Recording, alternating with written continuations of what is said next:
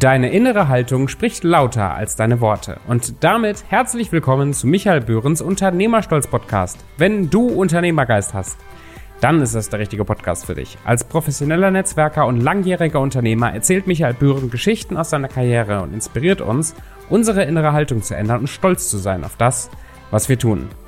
In dieser Folge geht es darum, erfolgreich mit Stress und Enttäuschung umzugehen. Bevor es aber losgeht, das Zitat für heute. Enttäuschung bedeutet das Ende einer Täuschung. Viel Spaß!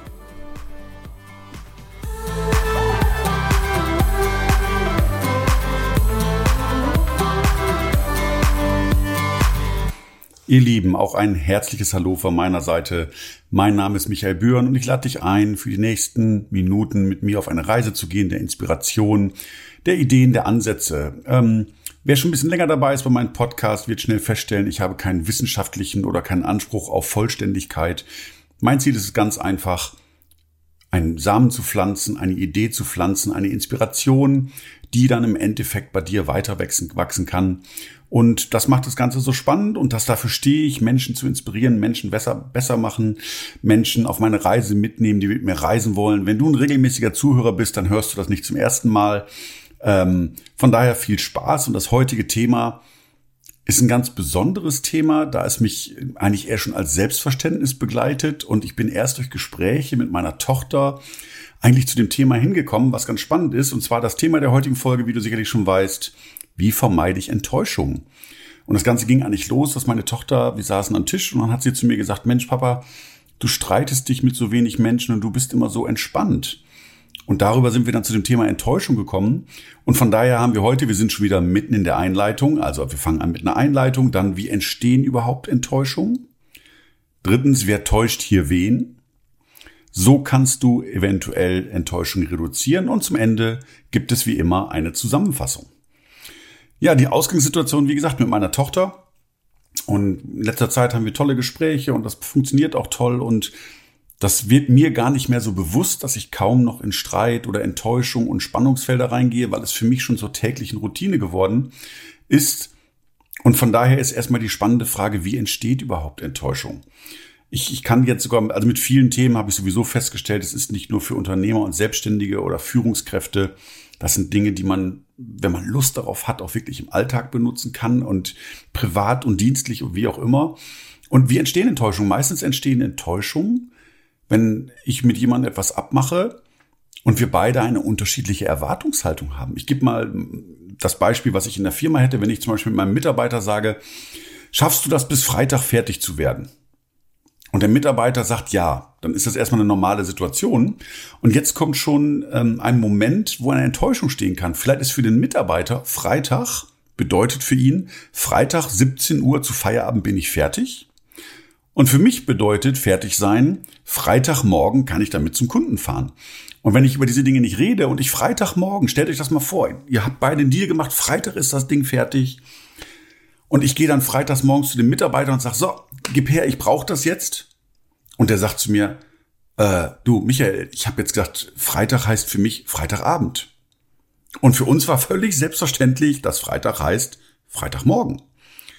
Und das sind so Kleinigkeiten, wie Enttäuschung entstehen können, wenn ich über Dinge nicht geredet habe. Eine andere Enttäuschung wäre, ich habe das mit meiner Tochter, das Beispiel bringe ich dann ganz gerne, wenn sie mich gefragt, fragen würde, du Papa, kann ich hier im Haus eine Party machen? Also jetzt mal losgelöst von Corona, dass es jetzt sowieso nicht geht, aber grundsätzlich, sie würde fragen, Papa, kann ich hier eine Party machen? Und ich sage ja, und in meinen Augen heißt das Party fünf bis zehn Leute. Und für sie ist völlig selbstverständlich, Party heißt für sie 40 bis 50 Leute. Und wenn dann plötzlich die Party losgeht und die Leute kommen, dann ist, glaube ich, eine Riesenenttäuschung da, wenn die ganzen Menschen kommen. Oder wenn wir, sagen wir mal, nach drei, vier Wochen nach dem Gespräch zeigt mir meine Tochter die Einladungsliste von ihren 50 Freunden und ich sage, nee, stopp. So haben wir nicht gewettet. Dann entsteht bei ihr eine Enttäuschung. Also irgendeiner enttäuscht sich immer. Und das ist genau der Punkt, warum auch das Zitat am Anfang da ist. Enttäuschung heißt nichts anderes als Ende einer Täuschung. Die Frage ist nun, das ist natürlich auch der nächste Punkt dann, wer täuscht hier wen? Aber erstmal zur Situation, es ist meistens das Ende einer Täuschung. Und die meisten Enttäuschungen entstehen gar nicht, weil jemand anders das mutwillig macht. Das gibt es auch, dass jemand Täuschungsversuche macht. Die, auf die möchte ich jetzt auch gar nicht eingehen, weil die für mich nicht relevant sind.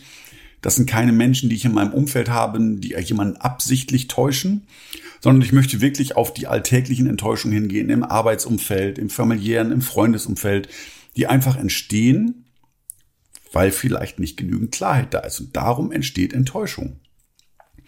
Und ähm, dann kommt nämlich auch schon gleich das nächste Kapitel. Wer täuscht eigentlich hier wen? Kennt ihr die Situation, wenn ihr einen Bekannten habt und ihr traut, sagt, machst du das? Und er sagt, yo, ich mach das. Und ihr habt selber schon so ein komisches Gefühl, aber denkt, ah, vielleicht schafft er das.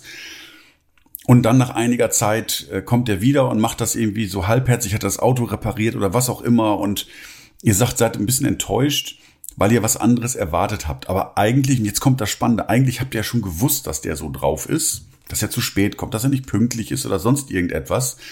Und das ist zum Beispiel der Punkt, wo ich ganz klar davon rede, in vielen Fällen entsteht Enttäuschung, weil wir uns selber täuschen. Wenn ich eine Erwartungshaltung an einen Freund habe oder an einen Arbeitnehmer oder an einen Mitarbeiter oder an einen Geschäftskollegen und mein Bauch eigentlich schon weiß, dass das nicht passieren wird. Ich aber jetzt irgendwie sage, doch, diesmal glaube ich daran, dann mache ich schon, wie gesagt, beim Tennis die Volley äh, für die Selbsttäuschung. Und das sind so Dinge, da darfst du gerne mit dir selber mal ins Gespräch gehen und zu sagen, wenn ich eine Situation beleuchte, wie groß ist denn eigentlich wirklich die Wahrscheinlichkeit, dass es eintritt? Weil es geht nicht darum, ob das jetzt eintritt oder nicht eintritt. Es geht darum, ob die Täuschung weg ist. Weil wenn du wesentlich klarer reingehst, zum Beispiel jemanden bittest, kannst du mein Auto äh, sauber machen, als Beispiel, nehmen wir mal, oder kannst du das, mein Auto sauber machen? Und ich weiß genau, das ist sowieso einer, der ist nur ein bisschen huschi-fuschi und ähm, hat gar kein Interesse an solchen Sachen und der kommt dann wieder und der Wagen sieht nicht so aus, wie ich mir das vorstelle. Und bin dann, am besten sage ich noch, ich bin enttäuscht. Ja? Dann sind das mal Situationen, die extrem emotional sind. Und wenn wir ehrlich zu uns selber wären, würden wir sagen, naja, eigentlich wusste ich ja schon irgendwie, dass das Ergebnis so wird. Und je realistischer ich in Situationen reingehe, desto seltener habe ich die Selbsttäuschung. Also erste Frage ist tatsächlich, wer täuscht hier wen? Und bei der zweiten Sache geht es wirklich darum, dass eine Täuschung gar nicht absichtlich oder mutwillig ist, sondern wirklich, wenn nicht genügend Klarheit ist, wenn einfach nicht genug geredet wurde, dann ist die Wahrscheinlichkeit einer Enttäuschung vorprogrammiert. Wenn ich irgendjemand nur was hingebe und sage, mach mal bis Freitag fertig und der sagt, ja, ist, glaube ich, jedem klar, er hat die Aufgabe nicht gesehen, ich habe es mir vielleicht auch nicht angeguckt. Die Wahrscheinlichkeit, dass die Aufgabe nicht erledigt ist, ist relativ groß. Und dann haben wir uns im Endeffekt sogar beide getäuscht, weil der andere, das kommt ja auch immer dahin, der fühlt sich ja auch nicht toll. Der weiß ja auch eigentlich, dass es nicht das ist, was wir erwarten. Und ähm, von daher wirklich immer die Frage, wer täuscht wen? Und wenn du bereit bist, bei dir einfach mal ein Stückchen hinzugehen und zu sagen, ja, vielleicht bin ich ein bisschen idealistisch und realistisch gesehen besteht nur eine 60-prozentige Chance, dass er das macht, was ich mir vorstelle, dann wirst, werdet ihr auch weniger enttäuscht sein und weniger Emotionen, weniger Streit, weniger Stress. Das hängt alles miteinander zusammen. Also eine realistische Einschätzung auf Situationen nimmt dir eine Menge Enttäuschung und Stress weg. Das ist also der eine Punkt. Kommen wir schon zum vierten Punkt. So kannst du Enttäuschung reduzieren. Und hier kommen wir tatsächlich in den Bereich, wo seltsamerweise viele Menschen vor zurückschrecken, gerade im freundschaftlichen Verhältnis oder wenn ich in einem Arbeitsumfeld bin mit meinen Mitarbeitern oder mit Unternehmerkollegen die ich total mag. Und ähm, eine der gängigsten Vermeidungsstrategien ist es, Dinge klar anzusprechen, weil man in der Situation vielleicht denkt, oh, damit könnte ich anecken. Also als Beispiel, jemand sagt, ich zahle mir, der schuldet mir 1000 Euro, was auch immer. Ähm, und ich sage, ja, kannst du mir das bis Freitag zurückgeben? Sagt er, ja, mache ich. Und damit lassen wir es meistens, weil wir diesem Thema gerne aus dem Weg gehen wollen, wir keine Klarheit haben und da geht es halt darum, dass wir wirklich hier aufeinander zugehen, damit wir einfach einen Rahmen festlegen. Wie zum Beispiel, du, ähm, wie wahrscheinlich ist es denn, jetzt mal ganz ehrlich, Hand aufs Herz, dass du Freitag die 1000 Euro haben wirst? Dann sagt er, ja, hm, ich habe hier ein paar Ideen, weiß ich aber noch nicht. Dann wäre es zum Beispiel einfacher zu sagen, was kannst du denn garantiert bis Freitag? Und dann gebe ich dem anderen einen gewissen Spielraum. Aber wenn der jetzt sagt, also 500 schaffe ich auf jeden Fall, dann haben wir schon mal eine Klarheit da drin. Aber gerade je freundschaftlicher, je emotionaler eine Beziehung ist, desto schwerer fällt es uns, diese Dinge auf den Punkt zu bringen. Und daran können Freundschaften kaputt gehen, wenn wir keine Klarheit haben. Das ist genauso, ähm, wenn ich in einer Beziehung bin, wenn ich einen Menschen kennenlerne. Ich habe nun eine ganze Zeit lang, äh, ich sag mal die letzten zehn Jahre fast geschaut, ob ich die passende Frau für mich finde. Und darf ganz ehrlich sagen, ich habe die ersten Beziehungen waren teilweise zwei, drei Jahre lang, weil ich irgendwie immer noch geglaubt habe, das wird was, das könnte was werden. Aber im Endeffekt hätte ich im dritten Monat der Beziehung schon feststellen können, nee, das wird nix. Und was habe ich dann gemacht? Dann habe ich irgendwann gesagt, wenn ich eine Beziehung habe, nach drei Monaten frage ich mich einfach ganz ehrlich zu mir selber, kann ich mir vorstellen, mit dieser Frau den Rest meines Lebens zu verbringen? Und wenn nach drei Monaten keine Klarheit da war, oder ich gesagt habe, nee, kann ich mir nicht vorstellen, dann habe ich die Beziehung beendet, weil das ist sonst verschwendete Lebenszeit. Und ja, das ist manchmal enttäuschend, aber viel enttäuschender finde ich es, wenn du es nach zwei Jahren merkst und eigentlich weißt, ich habe schon einen dritten Monat gemerkt. Und genau da kommt es nämlich hin, dass nämlich viele zum Beispiel, jetzt Achtung, jetzt kommen wir ein bisschen in die ähm, Beziehungsecke, ähm, dass wenn ich jemanden kennenlerne und total verliebt bin und im siebten Himmel bin, dann spreche ich manchmal Dinge nicht klar an und so entstehen Enttäuschungen. Und ich habe eine wunderbare Geschichte, die kommt von Paul Watzlawick, ein sehr, sehr genialer äh, Kommunikationstheoretiker, mit der Anleitung zum Unglücklichsein. Und die Geschichte erzähle ich relativ häufig. Ähm, und zwar ein Ehepaar, frisch verheiratet, wohnen zusammen. Morgens beim Frühstückstisch sagt sie, guck mal Schatz, ich hab dir hier Cornflakes zum Frühstück mitgebracht. Und ich denk nur so, scheiße, ich mag keine Cornflakes. Und ich denke aber einfach nur, ach was, ich esse die Cornflakes auf und dann sage ich ihr einfach, weißt du was, Schatz, beim nächsten Mal brauchst du keine mitzubringen, wenn die Packung leer ist. Ja, jetzt sind 25 Jahre rum, jetzt kann ich es auch nicht mehr sagen. Und das ist für mich wunderbares, exemplarisches Beispiel. Ich habe das schon mit 18 Jahren gelesen, das Buch. Wenn wir die Klarheit gehabt hätten, wir gesagt hätten, in der Situation konkret, Schatz, ich mag keine Cornflakes, finde ich total lieb, dass du das gemacht hast. Aber dann wäre dieses Feld weg gewesen. Dann hätten wir Klarheit gehabt und wir hätten keine Enttäuschung. Und nach 25 Jahren Beziehung kann ich nicht mehr sagen, übrigens, was ich sagen wollte, ich mache überhaupt keine Cornflakes. Das funktioniert nicht. Und dementsprechend ermutige ich dich gerne, wenn du Enttäuschung vermeiden möchtest, jetzt gerade im Beziehungsgeflecht, sei der, der du bist. Mache klar, was du magst, was du nicht magst, auch auf die Gefahr hin, dass der andere zum Beispiel sagt, das finde ich doof. Ich nehme mal so ein ganz triviales Beispiel. Wenn dich die Frau fragt, dann bist du Frühaufsteher. Ich, und die Frau sagt noch am besten so, ich stehe morgens gerne früh auf. Und eigentlich seid ihr im Herzen, im inneren Herzen ein Langschläfer. Und dann sagt, nee, ich bin auch Frühaufsteher. Das heißt, nur um die Frau zu erobern oder den Partner zu erobern, verstelle ich mich. Das hat keine Lebensdauer. Und das sind nachher Konfliktpunkte. Und dann wäre die spannende Frage, und genau das, um Enttäuschung zu vermeiden, ganz klar zu sagen, du, ich bin Langschläfer, wollen wir es ausprobieren, aber dann gehe ich, gehen beide mit den gleichen Erwartungshaltungen da rein.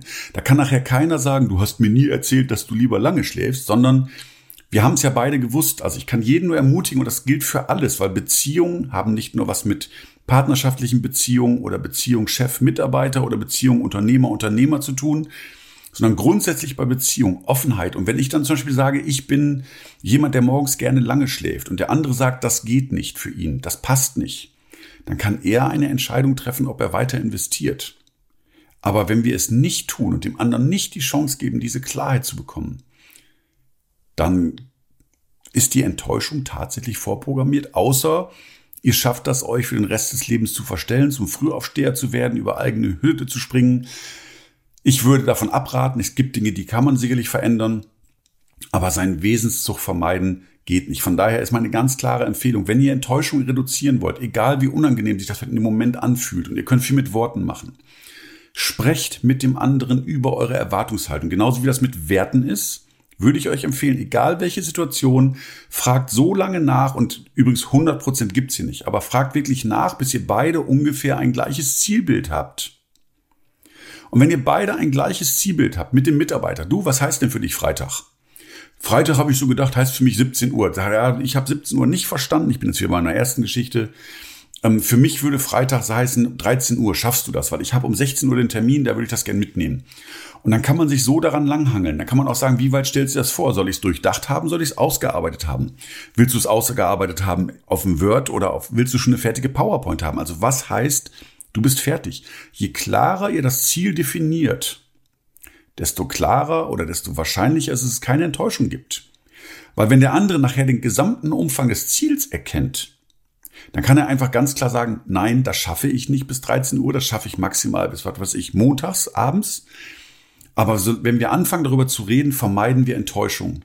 Und die, ohne Enttäuschung ist das Leben so viel leichter und auch ohne Selbsttäuschung ist das Leben so viel leichter. Von daher zusammengefasst, Danke an meine Tochter, dass sie das Thema angesprochen hat, warum es stressfrei ist. Und vielleicht konnte ich dich ein bisschen mitnehmen auf die Reise, wie man Enttäuschung vermeiden kann und wie Enttäuschung entstehen. Denn ich glaube, es ist relativ offensichtlich, wenn zwei unterschiedliche Erwartungshaltungen aufeinanderprallen und sie nicht erfüllt werden, dann ist einfach die Enttäuschung vorprogrammiert, das Ende einer Täuschung. Und je klarer wir werden, je mehr wir mit dem anderen darüber sprechen, wie das Ziel aussieht oder wie die Erwartungshaltung ist oder wie ich einen Wert sehe, je klarer das Bild in beiden Augen ist, desto geringer ist die Wahrscheinlichkeit einer Enttäuschung. Ich danke dir fürs Zuhören. Es macht mir wieder einen Riesenspaß und ich bekomme ganz viele Impulse aus meiner Umgebung. Ich hätte vielleicht noch eine kleine Bitte oder einen kleinen Aufruf. Aktuell habe ich so 130, 150 Hörer pro Folge und der Podcast erscheint ja alle 14 Tage. Wenn du Interesse hast, dass ich vielleicht wöchentliche Folgen veröffentliche, sofern es für dich interessant ist, wenn 14 Tage gut sind, alles in Ordnung in meiner Welt. Aber wenn du sagst, ja, ich hätte auch gerne jede Woche montags so etwas auf meine Ohren, das bringt mich, das bringt mich gut in die Woche, das gibt mir einen guten Start, dann lade ich dich herzlich ein, wenn jeder von euch 130 bis 150 Zuhörern einen weiteren Zuhörer gewinnt, dann kommen wir irgendwann auf eine Zahl von 300 Zuhörern und ich denke, ab 300, 350 Zuhörern werde ich mir hinsetzen und wirklich die Arbeit machen, jede Woche eine neue Folge rauszubringen. Und wenn nicht, alles gut in meiner Welt, dann bleibt der Rhythmus so, dann haben wir Spaß. Von daher auch wieder hier Klarheit, ne? Enttäuschung äh, gibt es an der Stelle nicht, ähm, denn ich habe einfach Spaß und genieße das Leben und Enttäuschung kann man wirklich im Vorfeld klären durch klare Kommunikation und Klarheit. Und da schrecken einige manchmal vor zurück. Ich rede auch schon viel zu lange. Vielen Dank fürs Zuhören, einen tollen Start in die Woche. Macht's gut. Ciao, ciao. Euer Michael. Hat dir die Folge heute gefallen? Dann folge uns doch auf Apple Podcasts, Spotify oder deiner Lieblingsplattform. Komm rüber auf unternehmerstolz.de und wenn du Fragen und Anmerkungen hast, dann nimm Kontakt mit Michael auf bei Facebook oder Instagram. Bis zur nächsten Folge.